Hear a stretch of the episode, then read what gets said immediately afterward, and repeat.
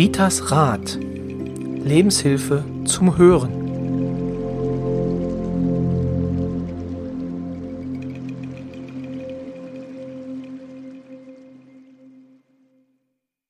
Hallo und herzlich willkommen zu Ritas Rat, dem Podcast von und mit Rita Hagedorn. Heute sitze ich wieder alleine hier und spreche Ihnen was ein, denn das, was Sie jetzt als nächstes hören, ist eine Aufnahme, die schon etwas zurückliegt. Und zwar war es einer der ersten Podcasts, die ich mit Rita für meinen Betreut Podcast gemacht hatte. Und ich wollte halt mal ein bisschen was wissen über sie als Medium. Es ist auch eine der Folgen, die in meinem Podcast auch relativ gut gehört werden. Also es kann sein, dass der ein oder andere äh, Ihnen das oder es schon bekannt vorkommt, weil er die Folge schon mal gehört hat. Genau. Aber für alle anderen, die jetzt nur diesen Podcast abonniert haben oder die nur hier immer Rita folgen, haben wir uns überlegt, wir werden im Juli Ihnen die Möglichkeit nochmal geben, das zu hören. Genau. Und deswegen starten wir jetzt auch gleich mit Teil 1 des Podcasts, des 28 des Betreut Podcasts. Medium war bei mir der Titel. Rita, los geht's. Willkommen beim Betreut Podcast. Wissenswertes und Nützliches für alle rechtlichen Betreuer. Von und mit Rechtsanwalt Roy Kreuzer. Herzlich willkommen zur 28. Folge des Betreut Podcasts, dem Podcast für rechtliche Betreuer. Ja, schön, dass Sie wieder eingeschaltet haben. Und ähm, heute noch einmal zu Gast in dieser Folge Frau Rita Hagedorn oder wie wir bereits in der 26. Folge gelernt haben, auch Rita Akasha genannt. Warum erwähne ich die 26. Folge? Dort haben wir uns mit ihr über den Hospizdienst und die Arbeit als ehrenamtlicher Hospizbegleiter unterhalten. Also, wer sich da nochmal informieren möchte und die Folge noch nicht gehört hat, kann ich sehr ans Herz legen. Folge 26 ähm, des Betreut Podcasts. Allerdings ist ja, Rita Hagedorn, ich möchte sie jetzt mal so nennen, auch ähm, ja, über die Grenzen des Landkreises äh, bekannt und zwar in ihrer ja in ihrer Arbeit mit Menschen und äh, das hatte ich auch in der 26. Folge schon gesagt, ähm, dass sie momentan eine Praxis hat für und das muss ich jetzt mal ablesen für Energiearbeit und Lebensberatung. Was sie darunter versteht, wird sie uns dann äh, gleich selber nochmal erklären. Vielleicht noch einige Bemerkungen zur Person. Jahrgang 49, wohnhaft äh, im schönen Küritz an der Knatter. Beruflich schon weit unterwegs gewesen als Buchhalterin, Prokuristin bis hin zur Bestatterin. Ja, schon viel erlebt, viel gesehen. Ähm, kommen wir vielleicht jetzt auch im Rahmen des Gespräches nochmal drauf. Aber wie gesagt, jetzt in der Praxis mit stolzen 71 noch eine Praxis die gut besucht ist. Äh, soweit hatten wir jetzt im Vorgespräch, äh, durfte ich das schon erfahren und äh, sehr angefragt ist. Deswegen gehen wir jetzt direkt ins Gespräch. Hallo Frau Hagedorn, schön, dass Sie sich noch Zeit nehmen für uns. Ja, und ich freue mich, dass wir uns wiedersehen. Genau, und äh, ja, vielleicht meine erste Frage an Sie, was macht Sie glücklich? Meine Arbeit, meine Gabe, endlich den Weg erkannt zu haben, wozu bin ich da? Was sagt, ja, was sagt mir mein Leben? Und vor allen Dingen, dass ich nicht mehr eingeschnappt bin, dass ich nicht mehr stur bin, weil die Sturheit habe ich von meinem Vater geerbt gehabt. Man macht sich das Leben so schwer. Und seitdem ich gelernt habe, zu vergeben, ja, selbst egal wie, seitdem geht es mir sehr, sehr gut. Sie sprachen gerade von einer Gabe. Was meinen Sie damit?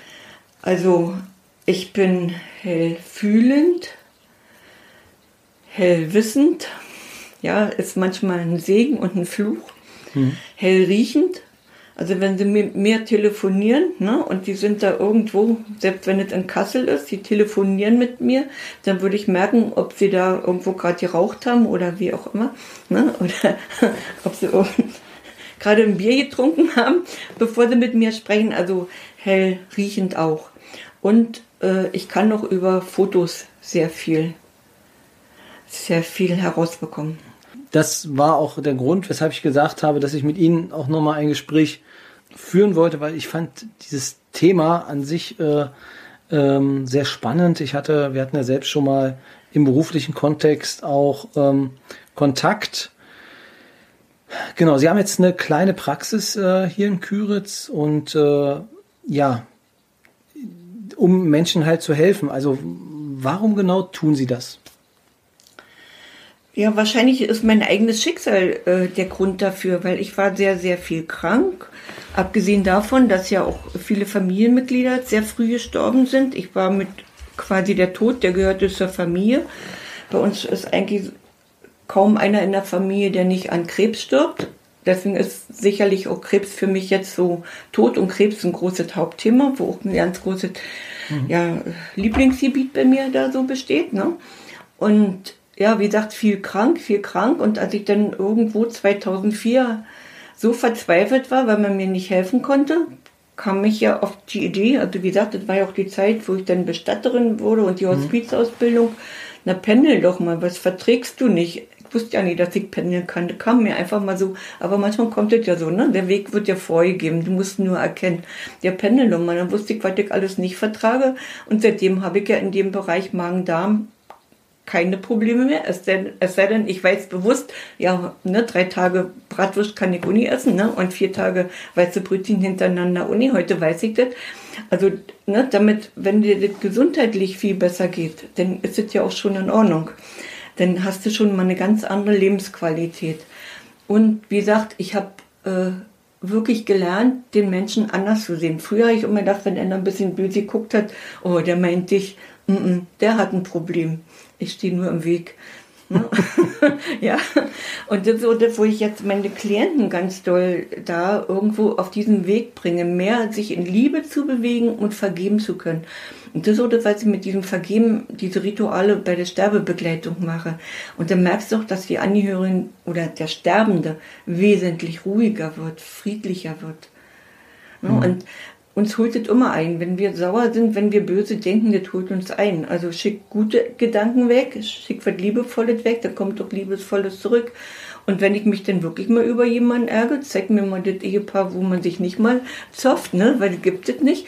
Aber heute kann ich ganz schnell verzeihen. Früher, als ich jung war, ich konnte wochenlang bocken. Ne? Das war so, ja, und das, das funktioniert jetzt einfach nicht mehr. Genau, also Sie sagten ähm, hellsichtig und also mhm. kann man kann man Sie als Medium ja, beschreiben? ich bin Medium, ja. Hm? Ich bin Medium. Ich musste mich, also genau. ich mochte eigentlich nicht den Namen Medium, mhm. aber ich muss dazu stehen, ich bin ein Medium, ja. Okay. Und mhm. wie, also wie kamen Sie zu Ihrer Gabe? Also im Prinzip, muss ich ganz ehrlich sagen, als ich mein Buch geschrieben habe, da habe ich erstmal gemerkt, oder mir haben viele andere gesagt, da habe ich, ist mir erstmal bewusst geworden, was ich früher schon immer wusste, mhm. aber nicht annehmen konnte oder nicht gemerkt habe.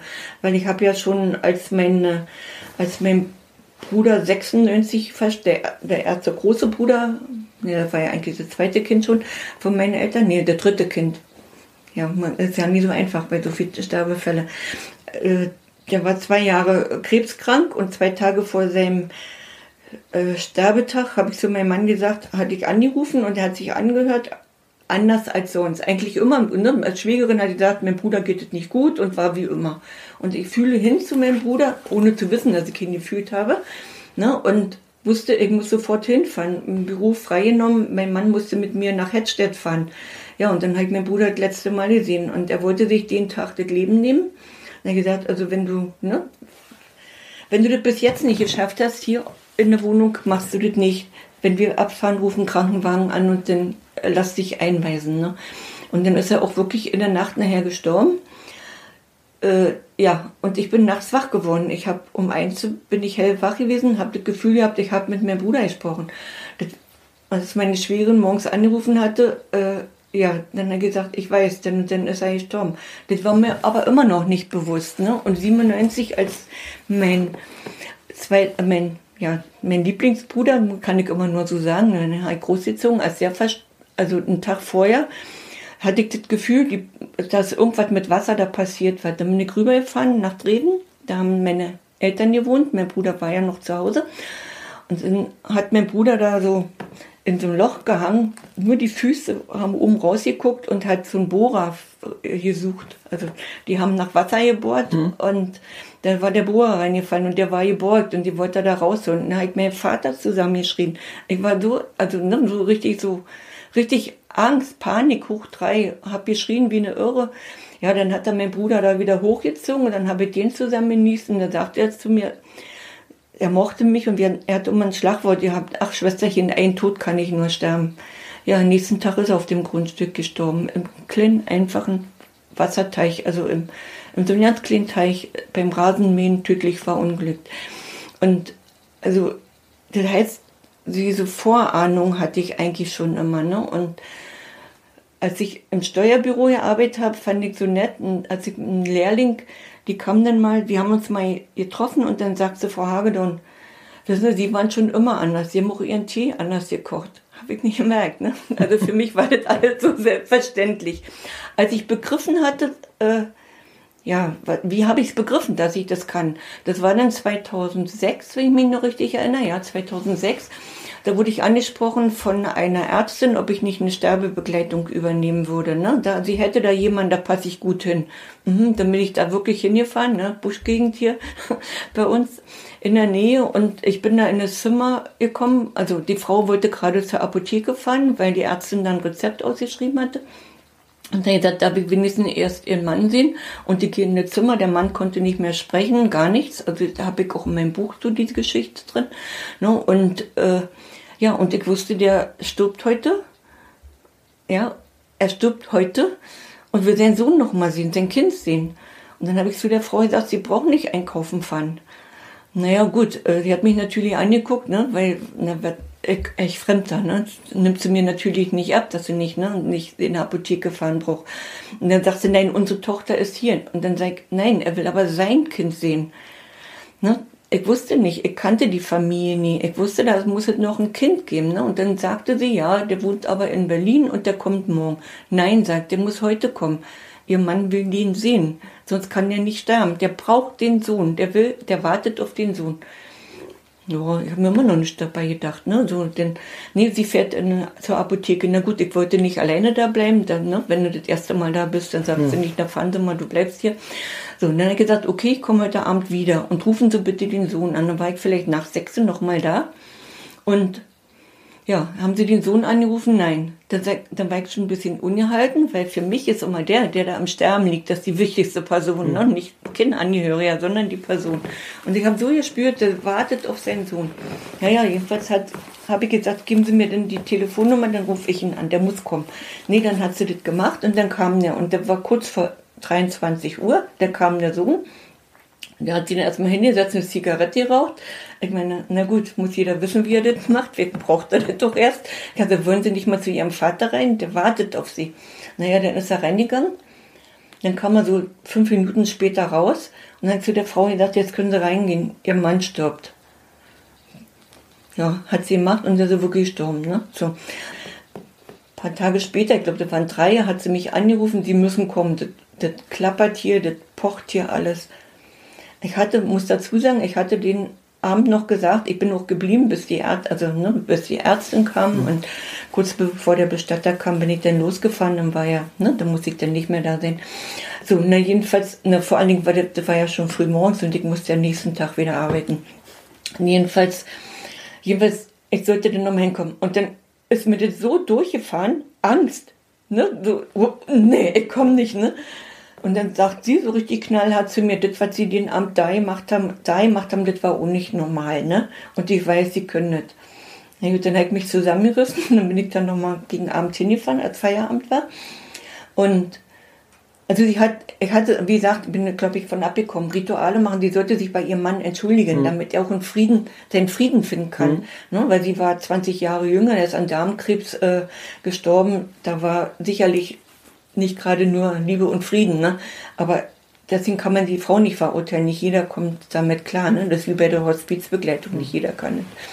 Naja, wie auch immer, sie hat sich nicht entschuldigt und dann bin ich mit ihr in das Schlafzimmer, da lag er, also da war er nicht mehr, aber in dem Schlafzimmer, wo er war.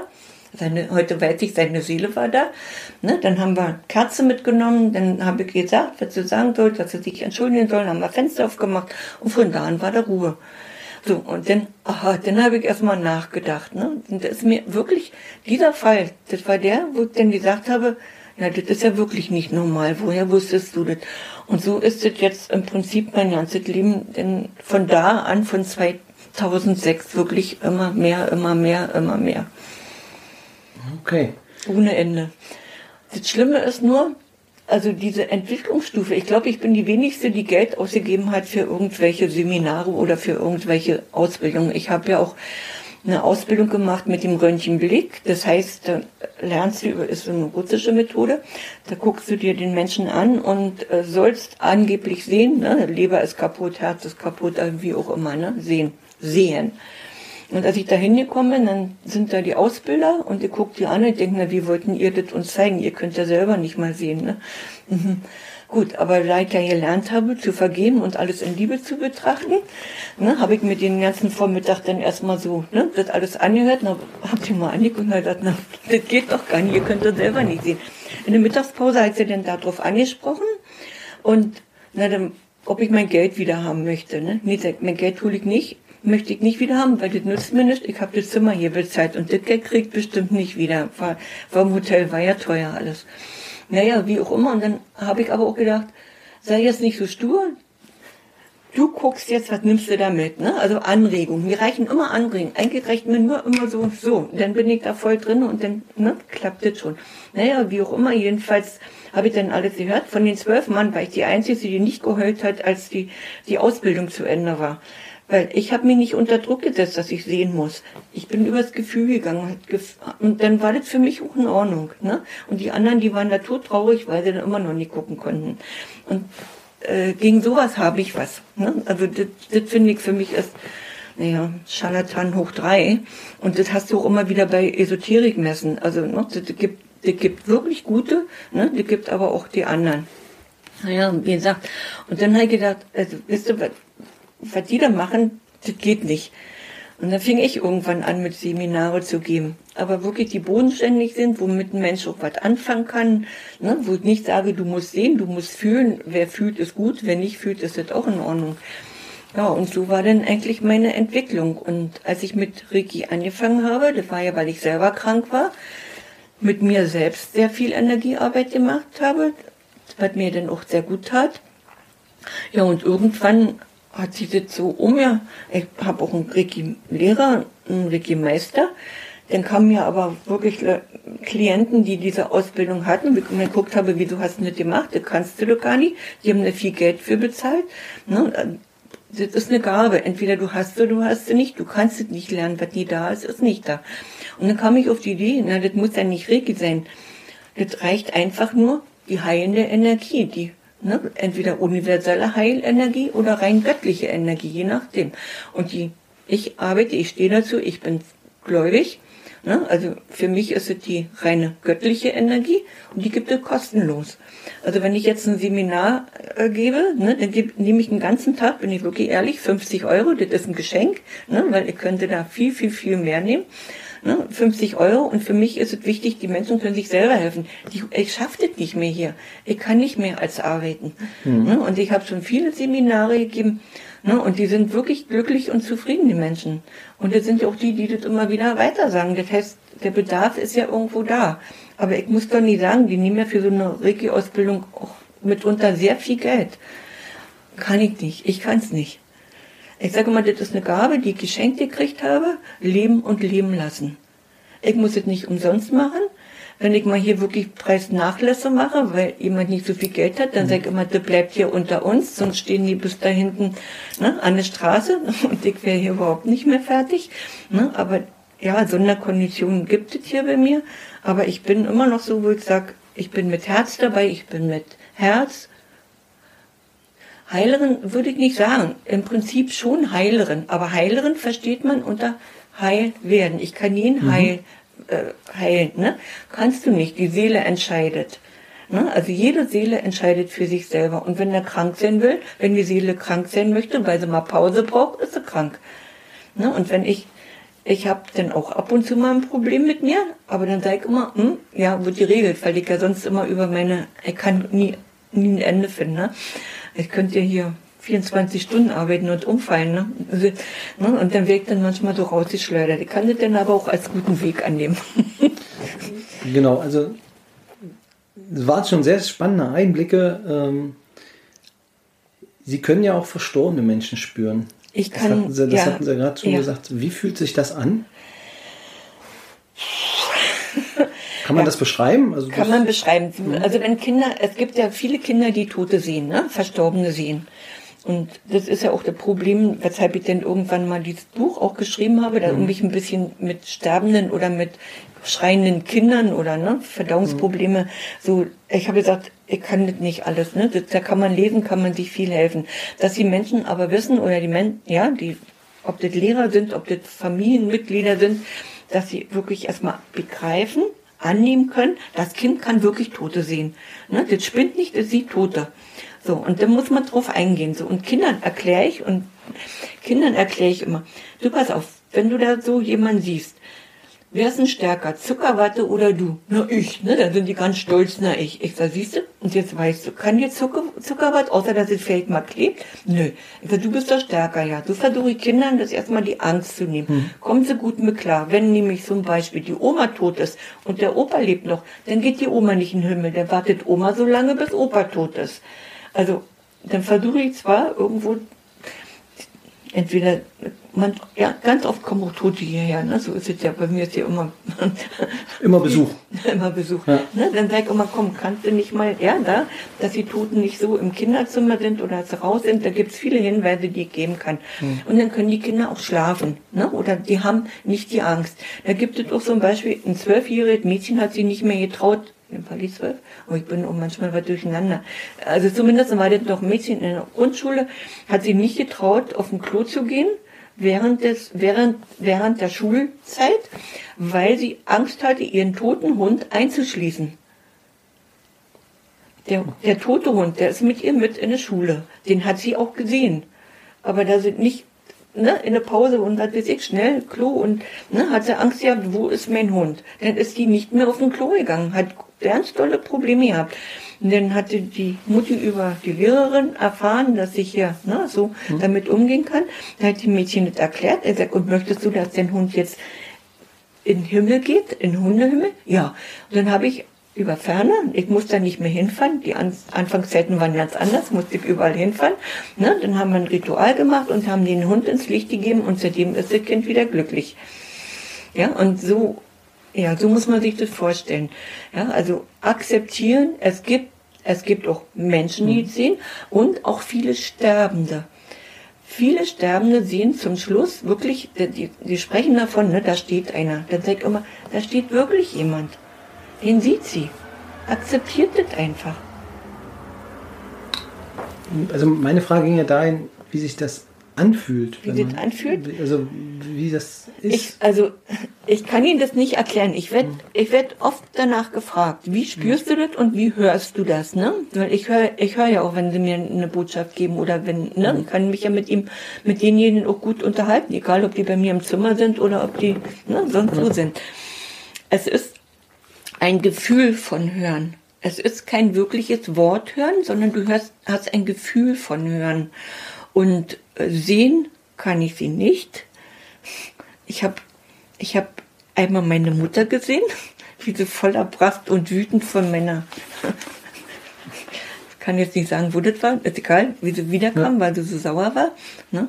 Und da habe ich zu meinem Mann gedacht, oh Mutti geht vorbei am Fenster. Da war ich so richtig selber geschockt, dass ich meine Mutter gesehen habe. Ne? Dann habe ich die Tür aufgemacht, rennen und dann hat sie mir erzählt, so und so, da war das und das. Ja, hat gestimmt. Ne? Also berechtigt sauer gewesen. Okay, so und dann habe ich schon mal eine halbe Katze, äh, eine überfahrene Katze so bei uns in der Wohnung laufen sehen. Ne? Und dann habe ich beschlossen, nein, sehen will ich nicht, weil ich würde es nicht aushalten. Wenn du in eine Großstadt fährst oder ne, so, das würde ich nicht aushalten. Also ich bete, lieber Gott, lass nur die Gaben zu, die ich jetzt ertragen kann. Und das reicht mir. Ich fühle. Ich fühle, ob da Tote sind. Ich fühle, ist der groß, ist der dick, ist der dünn, das fühle ich. Ne, ich kann mich dann darauf einstellen, ne, wie siehst du aus? Ne? Aber Das, das ist unfassbar. Ja, wenn ich es erklären soll. Ich Na, ist es ein, vielleicht was wie ein, also ein Schauer oder eine Kälte oder eine Wärme oder äh, sowas, dass man. Kalt, also ist, kalt ist, wenn ein Toter da ist, der energiemäßig ausgelaugt ist. Die ah, Toten okay. leben ja von unserer Energie, die ziehen uns aus, ne, wirklich. Und dann als kalte Füße oder ne, so oder hm. ne, oder schwach oder müde, manchmal hat so, oh, ich könnte hier einschlafen, ne, was ist denn hier? Dann ach Mensch Rita, du bist wieder nicht alleine, ne? Mein Kater ist nur total toll. Der guckt die Toten an, ne? Der ist ja, der ist ja super, ein großer Helfer. okay. Der, der spendet mit Energie denn für die.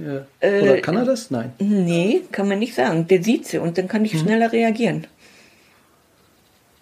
Ach, ah, haben wir wieder Besuch. hm? Der gibt quasi einen Tipp, dass da wer ist. Mhm. Und dann siehst du auch, ob, ob, ob der tote Tier lieb war oder nicht. Das siehst du. Das sieht man bei dem. Ja. Brauchst nur den Kater. Der Kater kam am 13. Januar 2013 in Haus Nummer 13 auf einen Sonntagnachmittag. Und seitdem wir den Kater haben, muss mein Mann mir wenigstens abnehmen, dass ich diese Gabe habe. Der konnte damit gar nicht umgehen. Okay. Mhm. Das, genau, die Frage, das, das war auch eine Frage, die ich mir äh, vorbereitet hatte. Ähm, wie geht denn Ihr Mann und Ihr Umfeld mit dieser Gabe um? Also, mein Mann musste dank des Katers wirklich akzeptieren, dass da was ist, mhm. weil ich konnte ihm Sachen sagen, der ist tot, der sitzt da. Hm? jetzt hör wir auf zu spinnen, ne? Derjenige, ja. den habe ich doch erst vor ein paar Tagen mit ihm gesprochen hier, ne? Ja, weg, nützt doch nicht. Jetzt sitzt er in unserem Schaukelstuhl. Ja, war auch so. Ne? Und ja, dann sitzt der Kater so und guckt, ne? Oder er sollte rausgehen. Ich sage, der geht nicht raus. Na klar kann er jetzt rausgehen. Nee, sagt, da sitzt ein großer toter Hund. Und wenn da ein großer toter Hund ist, geht unser Kater nicht raus. Ich sage, komm, ich zeig dir, ich bringe jetzt den Hund ins Licht. Ne? Weil die Karbe habe ich mhm. auch. Ein Hund ins Licht und unser Kater ging raus. Ja, und ja, denn, und er merkt doch, wenn ich mal nicht da bin, ein paar Tage, ne, dass unser Kater ganz anders ist, dass er hier sich nicht wohlfühlt. Ne? ja. Okay. Mein Mann hat es jetzt also ich sag mal, wenn ich meinen Mann nicht hätte, würde ich gar nicht so viel arbeiten können. Ne? Mhm. Ich würde verhungern, ne? weil ich würde Essen vergessen oder ne? oder ja, ach Gott, abends um zehn, ne? Du müsstest jetzt mal was essen. Also er hält mich so ein bisschen ne? am Leben. am Leben, ja, schimpft auch denn genug, hat er, ne? wobei er ja recht hat. Ne? Ist jetzt schon völlig berechtigt. Er passt ein bisschen auf. Ja, er nimmt mir sehr viel ab. Die Feinheiten muss ich machen, die macht er mir nicht gut genug. Mhm. Da bin ich dann wieder irgendwo ein bisschen pingeliger aber er akzeptiert es jetzt. Hm? Wie war das am Anfang? Gar nicht. Und die schlimmste, die mir Steine im, Weg äh, gelegt hatte, war meine eigene Mutter. Mhm. Die ist dann 2000, also die ist jetzt fünf Jahre tot. 2016 gestorben. Mutti hat, als ich mit der Hospizausbildung anfing, war Mutti richtig böse, kannst dich ja um mich kümmern, was machst du denn da und so Blödsinn. Aber als sie dann selber, wir mussten die ja nachher selber pflegen, ne, dann war sie dankbar, ach Mädchen, dass du das alles kannst. Ja, dafür hast du mich immer beschimpft. Ne, und meine Mutter hat dann auf dem Sterbebett, also sie hat ja vier Wochen, die letzten vier Wochen hatten wir sie hier, da hat sie dann auch meinen toten Bruder gesehen. Ist das Brudi? Ja, sagt Mutti, hat dir schon immer gesagt, er ist hier und jetzt siehst du ihn endlich. Hm? Ja, aber dann haben wir als Frieden geschlossen. Ich konnte damit gar nicht umgehen. Mhm. Hör auf, Mädchen, die denken alle, du spinnst, ne? Hm? Also das es ist Ich ja habe mich durchgesetzt, komplett gegen die Familie durchgesetzt. Mhm.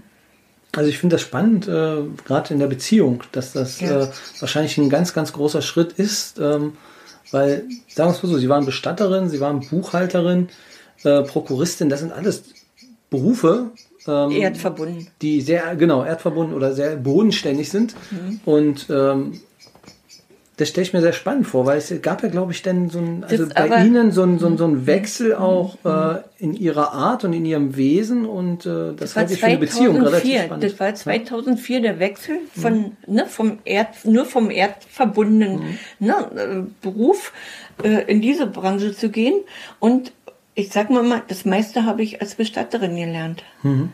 Weil da gab es Sachen, ne, die mir dann, wo ich dann gemerkt habe, ich kann mit den Toten kommunizieren. Ne, und wenn du dann versuchst, also als Beispiel, da kam hm, die, die Ehefrau ist gestorben, die hatten vorher gerade ein großes Fest, da gab es eine, eine tolle Garderobe, Schmuck und alles, dann war sie gestorben und er, die zwei Töchter und der Ehemann kam mit ihm, ne? Und das sollte Mutti oder Ehefrau jetzt alles anhaben, ne? Und die Ehefrau sitzt da und sagt, nein, ich möchte das nicht. Den Schmuck sollen die Enkelkinder haben. Hm? So, nun bring mal, vers- äh, und die stand hinter mir, die hat mich massiv, massiv bearbeitet. Ne, denke mal, ich kann es nicht, damit kann der Mann nicht umgehen, ne? Aber doch. Und dann habe ich versucht, den Ehemann zu erklären, ne? Ich glaube, ihre Frau, wie machst du das, ne? Ihre Frau würde das lieber so haben. Nein, und ich möchte das, und da sah sie so schön aus. Und dann denke ich, aber sie haben doch ein Enkelkind, ne? So. Und ihre Frau würde bestimmt das wollen und das, wenn man älter ist als, als Enkelkind, ne, noch als Oma. Nein, das will er nicht. Und dann sagt die eine Schwester, die sagt, aber ich weiß genau, das hätte Mutti gewollt. Die hat sie nur nicht das getraut zu sagen, weil es ihr Kind war, ne? Okay. Ne? Deswegen die andere hielt sich da raus. Naja, dann haben wir das nachher so geregelt, dass sie nur noch die Brosche bekommen hatte, ne? Und dann habe ich bloß noch gesagt, ich sage, Sie können mir glauben, das ist so richtig, vertrauen Sie doch mal. War das auch für Sie okay mit der Brosche denn, oder? Das war dann für die Frau okay. Ne? Okay. Weil da konnte ich habe gesagt, weißt du, Brosche mögen die Kinder nicht. Ne? So, da habe ich dann so ich mit ihr dann kommuniziert. Nur in Gedanken, ich brauche ja nur in Gedanken. Ne? Okay. Das war dann total in Ordnung. Und die eine Schwester war aber, die hat mich immer die ganze Zeit beobachtet. Ne? Und die hatte mich dann angerufen und hat gesagt, Frau Hagedorn, ich habe ein komisches Gefühl gehabt. War meine Mutti dabei? Ja, sag, ihre Mutti war dabei. Kann ich mit meinem Papa noch mal kommen? Ja. So, und dann kam die hier und dann habe ich zu dem Mann gesagt, so Sachen vom Haus, wie deine Frau ist, wie der war, das konnte ich nicht wissen, ne? Und dann hat er mir endlich abgenommen, dass es so ist. Und dann hat er gesagt, sehen Sie, und nun wissen Sie, warum das mit dem Schmuck so sein sollte. Und dann hat er gesagt, wissen Sie, ich bin Ihnen so dankbar. Ja, und so eine, so eine Sachen gab es immer wieder. Und das wurde nachher immer schlimmer. Und ich konnte nicht mehr in Bestattung sein. Erstmal hatte ich hier viel zu viel zu tun, aber ich kam auch wirklich jetzt in die Wissensbisse. Ne? Was natürlich schön war, wenn dann jemand kam und ich weiß nicht, welche Urne. Ne? Dann habe ich einfach nur zu dem Verstorbenen gesagt, was hättest du denn lieber? Denn wenn die dann eine Urne hatten, ich sag, gucken Sie mal, geht gar nicht darum, manchmal waren die sogar noch preiswerter, die ich dann gezeigt habe. Ne? Ja. Ich sag, gucken Sie mal, ich glaube, das wäre vielleicht richtig. Ja, Sie haben recht, das würde passen. Ja, so, das waren ja so schöne Sachen, damit konntest du gehen. Aber wenn du irgendwas in die Erklärung gehen solltest, dann gesagt, nee, jetzt geht es nicht mehr. Wie meinen Sie mit der Erklärung? Dass Sie denn. Dass die Toten mir sagen, was ich ihnen sagen soll. Ne? So möchte ich das oder so möchte ich das. Ach so, das. Äh, Das, das, das geht nicht, kann ich nicht als Bestatter. okay, also im Prinzip, also in dem, in dem Job hatten Sie denn sehr, sehr viel Den mit Job den. habe ich sehr gerne gemacht. Ja. Ne? Der war, der war wirklich in Ordnung. Aber ich kam ja auch wirklich, wie gesagt, ich habe ja hier so viel zu tun gehabt. Ne? Das war dann schon etwas sehr krass. Ja. Hm. Und dann sind wir so verblieben, dass ich da mehr oder weniger rausgehe. Und wenn es mal ganz dort schlimm ist, ne, krank oder irgendwas, dass ich dann mal so ein bisschen nur Das noch noch Aushilfe mache. genau. Und eigenartigerweise waren dann immer solche Fälle, wo ich dann wirklich gebraucht wurde. Also ich sage immer, heute sage ich, wir sind geführte Wesen, wir müssen das nur annehmen. Sehr spannend. Haben Sie vielleicht äh, noch eine Geschichte, wo man das so ein bisschen äh, plastisch machen kann? Also gerade dieses, äh, also ich stelle mir die Verblüffung äh, des Ehemanns äh, vor, wenn, wenn Sie ihm Sachen erzählen, die Sie eigentlich gar nicht wissen können. Ja, richtig. Naja, Männer sind ja auch die, die hier so am skeptischsten sind, ne? Und die dann aber nachher von mir total begeistert sind. Oh, die kannte doch gar nicht wissen, ne? Ja, äh, es gab äh, da auch beim, ich sag mal, da haben wir uns dann aber auch wirklich doll gerettet. Und dann gab es so einen Fall, da hat der, der Sohn angerufen, Mutter ist hier umgefallen, Mutter ist tot und wir sollen sie kommen und er möchte die, die, also das soll eine Luxusbeerdigung werden. Das ist seine Mutter wert, ne? Luxusbeerdigung. Und die Mutter am Telefon, der kann nicht mal sein Brot bezahlen, der lebt von meinem Geld. okay. Dann habe ich, na gut, erstmal nichts gesagt, ne? Was habe ich denn unsere Also die war denn bei Ihnen oder war die Nee, am Telefon? Hier zu Hause. Wie? Hier zu Hause. Ich hatte abends nach Feierabend Bereitschaftsdienst Ach am so. Telefon. Ich höre das am Telefon, wenn Nee, also Mutter Sie haben mit dem, äh, Ich habe mit dem Sohn gesprochen. Ach so. Der hat den Auftrag ausgelöst. genau, Mutter- am Telefon. Am Telefon. Genau. Aber Sie haben durchs Telefon dann auch gehört, also Von die der Mutter war Mutter. quasi bei ihm noch? Die Mutter stand neben ihm. Okay. Und, Und hatte Mutter- reine brüllt. Hat reingebüht. Der kann nicht mal, die, ne? Okay, Der kann nicht okay. mal ein Brot. Der lebt von meinem Geld und das stimmt nicht, der lügt so ungefähr, ne? Okay. Okay, dann habe ich unsere Männer angerufen, habe gesagt, passt, fahrt hin, aber bitte guckt euch um. Da stimmt was nicht. So, und dann sind die auch gekommen und haben gesagt, wo kurz, ne, als sie dann wieder da waren, Frau Hagedorn, das stimmt wohl wirklich irgendwas nicht. Ne? Also von wegen hier Traumbeerdigung, ne? weil da, es gibt noch einen ganz reichen Bruder von der Mutter und das muss alles vom Feinsten sein. So, und dann kam er den nächsten Tag. Wir waren dann so verblieben, dann kam er, ne, Mantel, Koffer und der hat dann zu meiner Katrin dann gesagt, Frau Kühn, ich sag, Katrin, pass mal auf, du gehst nicht raus, du bleibst hier das Gespräch führe ich mit ihm. So. Und dann, ja, dann fing er an zu erzählen. Ich sage, wissen Sie, bevor Sie mir hier irgendwas erzählen, in dem Koffer, da ist höchstens eine alte Jacke drinne, mehr nicht. Und von wegen hier, die, ne, eine teure Beerdigung. Wir machen das sonst hier nicht, haben wir wirklich nie gemacht. Wären Sie ehrlich gewesen und hätten gesagt, ich kann das nicht bezahlen, machen wir die Preiswerte und Sie zahlen das in Raten, hätten wir gesagt, ja. Und was haben sie gemacht? Sie belügen uns. Sie wissen nicht mal, wovon sie überhaupt eine Beerdigung bezahlen sollen. Und ihre Mutter werden wir erst zum Krematorium überführen, wenn sie die Rechnung bezahlt haben, vorher bezahlt haben. Wenn wir hier Geld bekommen, sonst nicht. Ja, und er hat der Onkel bezahlt das alles und ja, dann kann er das ja machen. So. Dann hatte ich aber auch zwischendurch, ich weiß nicht wie, ob er mir die Telefonnummer gegeben hat oder was, den Onkel jedenfalls, äh, der Onkel hat, ach nee, der sollte nächsten Tag kommen mit Geld, ne? Na, der Onkel hat im Traum nicht dran gedacht, das zu bezahlen, hat der Uni gestimmt. Ja, wie auch immer. Jedenfalls haben wir aber, ohne dass wir ihm mit gesagt haben, die Frau doch ins Krematorium überführt. Ne? Das, aber so haben wir uns denn ja einig, weil die arme Dame, die konnte ja nichts dafür. Außerdem hat die uns doch gerettet, ne? Weil wir wären ja da voll reingefallen ja, mit allem ja, drum ja. und dran, ne? Also warum soll man nicht lieb zu der alten Dame sein? Also ist sie auch überführt worden, weil die Seele brennt verbrennt ja nicht, die Seele läuft ja rum, ist ja nur der Körper, die Hülle, die mhm. dann verbrannt wird.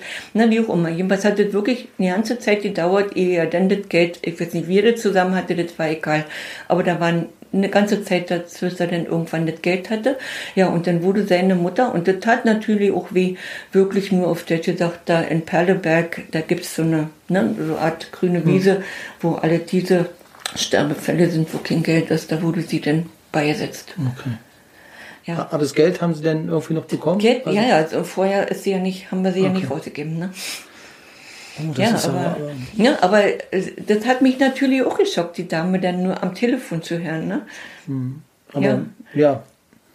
das ist ja, also für, also sagen wir es mal so, als Unternehmer ähm, kann ich mir das schon vorstellen, ist das manchmal sehr äh, günstig, wenn man im ja, Forschung weiß, ja, äh, wie die äh, ne, Solvenz des Gegenüber ist. Genau. Ja, ne, ich habe auch manchmal jetzt hier, weil ich, ich meine, ich dienen ja hier viele Bereiche, ne? Oder decke ja viele Bereiche ab. Wenn jetzt hier soll ich das machen, soll ich das nicht machen oder ist das, ne?